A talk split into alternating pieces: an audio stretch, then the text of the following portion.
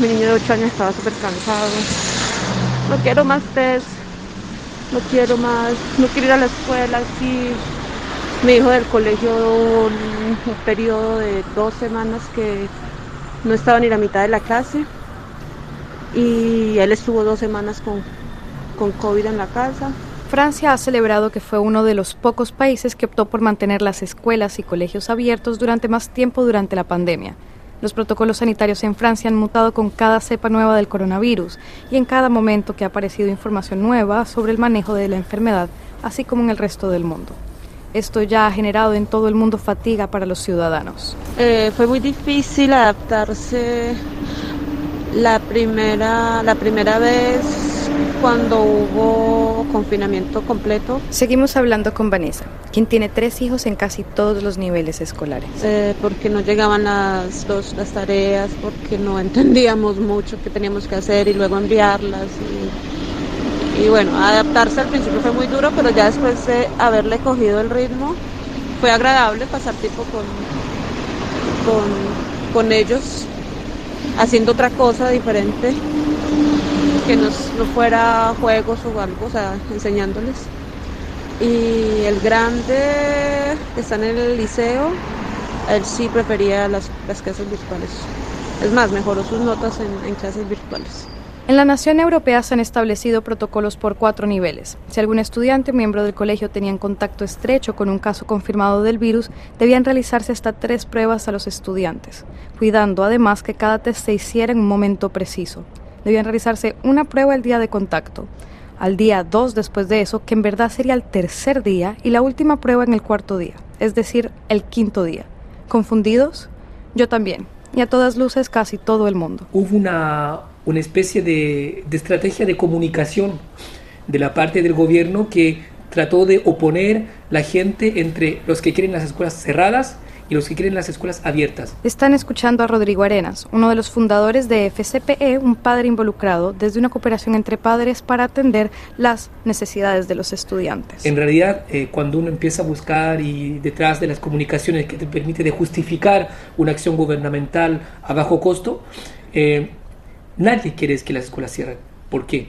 Porque simplemente el lugar de los niños es en la escuela, donde tienen que aprender y preparar su futuro. Entonces, decir que los padres o los profesores o los alumnos no quieren ir a la escuela y quieren cerrarla porque tienen susto es una absurdez, es una mentira e incluso es irresponsable. Porque en realidad, eh, ¿de qué estamos hablando? El gobierno dice, aquí en Francia es el país que más ha abierto las clases. Es mentira y hubo un retroceso, porque si tú miras alrededor de Francia solamente, cuando vas a Islandia o a Suiza, esos países abrieron más las clases que Francia. Pero estamos siempre en una justificación de una acción gubernamental que no fue eficiente. No fue eficiente porque en realidad los diferentes protocolos sanitarios que se aplicaron no permitieron mantener la escuela. ¿Qué quiere decir mantener la escuela? Mantener los aprendizajes, mantener su función, que es darles los conocimientos, los saberes y también los diplomas que permitan a los niños de preparar su futuro. Eso es lo que fracasó. Y en realidad las escuelas siguieron abiertas, incluso cuando fue confinamiento, pero no fue porque el sistema escolar lo permitió, sino porque los profesores, los padres y los alumnos organizaron las escuelas lugar por lugar. Eso es lo que funcionó. Es cada, cada cual hizo lo que pudo en un momento muy difícil, pero el sistema escolar francés en realidad colapsó. No solo los padres han tenido críticas sobre los cambios constantes en los protocolos sanitarios, también los maestros han expresado fatiga sobre lo que perciben puede ser desordenado y confuso en los protocolos sanitarios. En este momento, digamos que las condiciones de los profesores en Francia en este momento son, son duras. Estamos en una situación, es decir, nuestros salarios están congelados desde hace 20 años. Pues hemos perdido... Eh, un poder de adquisitivo enorme. Hace 20 años el salario de un profesor era 2.5 veces eh, el salario mínimo. Hoy el salario de un profesor es 1.2 veces el salario mínimo.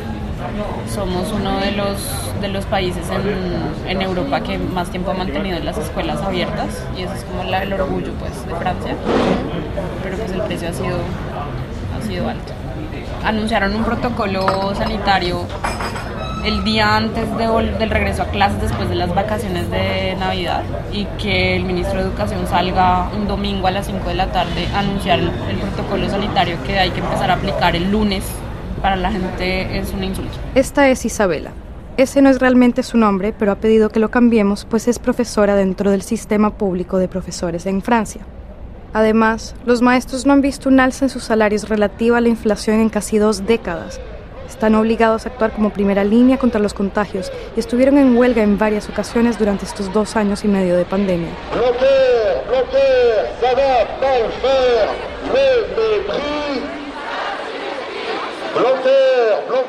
Nos acercamos al fin de la pandemia, o al menos así le llaman a esta última ola de Omicron, en la que los contagios fueron constantes, pero las hospitalizaciones escasas.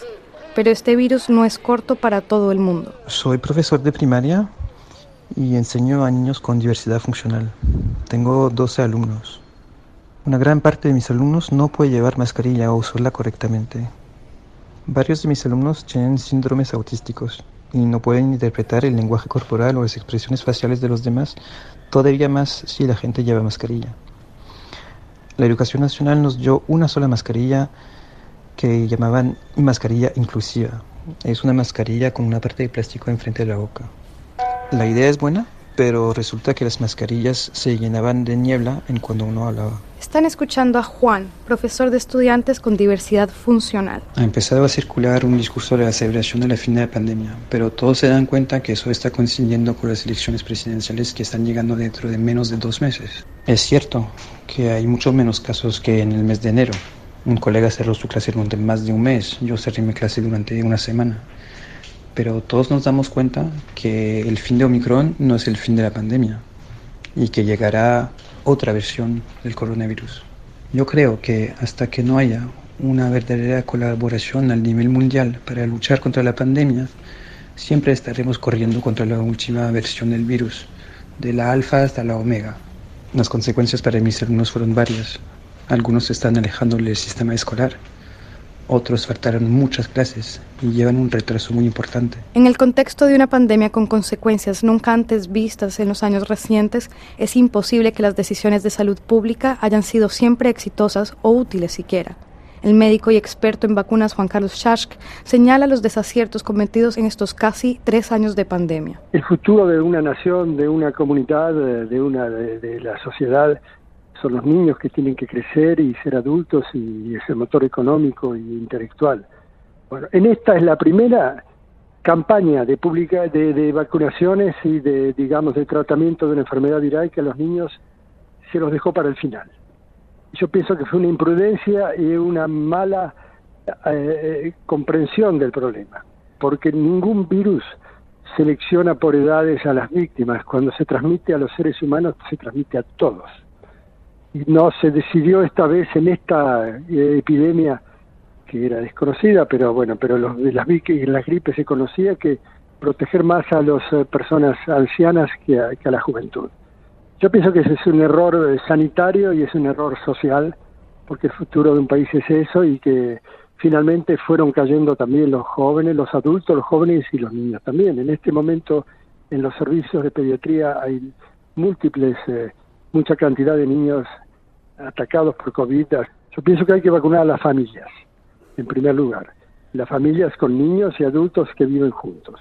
Así que la eh, vacunación debe ser familiar y no individual. Y la familia es la base de la sociedad occidental y, y en el mundo también, así que debe privilegiarse la vacunación familiar. En Francia, la apuesta estuvo dirigida a evitar que se rompieran las clases y irrumpir en el proceso educativo de los estudiantes. Sin embargo, el caso francés, en el que hay opciones para que la mayor cantidad de estudiantes accedan a las herramientas necesarias para continuar sus estudios, dista muchísimo de las condiciones que se encuentran en América Latina. En Colombia, por ejemplo, menos del 13% de la población tiene acceso a conexión de Internet estable por lo que el acceso a herramientas digitales no está cercana a la mayoría de la población. Mi nombre es Daniela Rodríguez, soy estudiante de Antropología y Periodismo de la Universidad del Rosario. Yo siento que la universidad no hizo ningún eh, cambio sustancial frente a cómo se manejaban hace dos años las clases. Es decir, eh, el primer día de universidad había un montón de gente, eh, mucha gente no utilizaba bien el tapabocas, aunque ya llevamos dos años de que se explique que por favor se utilice el tapabocas cubriendo nariz y boca, había gente sin tapabocas, hablando, eh, en los espacios de cafetería, la gente, digamos, como que sigue comiendo en los mismos espacios, eh, no hay, digamos, como eh, realmente una, una, noción de distanciamiento en los espacios, por ejemplo, de cafetería, que uno esperaría que hayan reducido los lugares donde se puede almorzar o al menos como puesto algún tipo de, de, de barrera para poder sentirse uno un poco más tranquilo, pero realmente sigue siendo de la misma manera que era hace dos años y medio. Realmente siento que la universidad solamente continuó, no hizo realmente ningún cambio sustancial para asegurar que tanto su personal administrativo como académico y sus estudiantes tengan realmente una sensación real de bioseguridad en medio de esta transición de volver a la vida común. Uno de los argumentos del Ministerio de Educación para mantener las escuelas abiertas es el evitar la deserción escolar por las diferencias de niveles obtenidas por los estudiantes que han debido faltar más comúnmente a las clases debido a las restricciones de contacto por el coronavirus. A l'école primaire, nous allons passer du niveau 3 en la escuela primaria hemos pasado del nivel 3 al 2, lo que significa que la situación cotidiana para los niños evolucionará positivamente. En primer lugar, quiere decir que ya no usaremos tapabocas en el exterior. Además, la mezcla de personas seguirá siendo limitada, pero ya no por clase, sino por grados, y eso es importante. Y en tercer lugar, las clases de educación física se pueden hacer ahora sin tapabocas, también en interiores, con la excepción de los deportes de contacto. Estas son algunas de las cosas que se cambiarán para mejorar el día a día de nuestros estudiantes. Para el momento de realización de este reportaje, Jean-Michel Blanquer, el ministro de Educación, declaró en una conferencia de prensa cambios en el protocolo sanitario de las escuelas, incluyendo la disminución de test por contacto estrecho a uno solo. Es claro que el mundo ha cambiado desde la llegada del COVID-19, pero las preguntas quedan. ¿Hemos aprendido qué debemos hacer para manejar una pandemia en un futuro? ¿Y realmente están preparados los centros educativos para atender las necesidades de los estudiantes y maestros en una futura pandemia? Este reportaje fue realizado por Alejandra Parra desde París para RFI en español.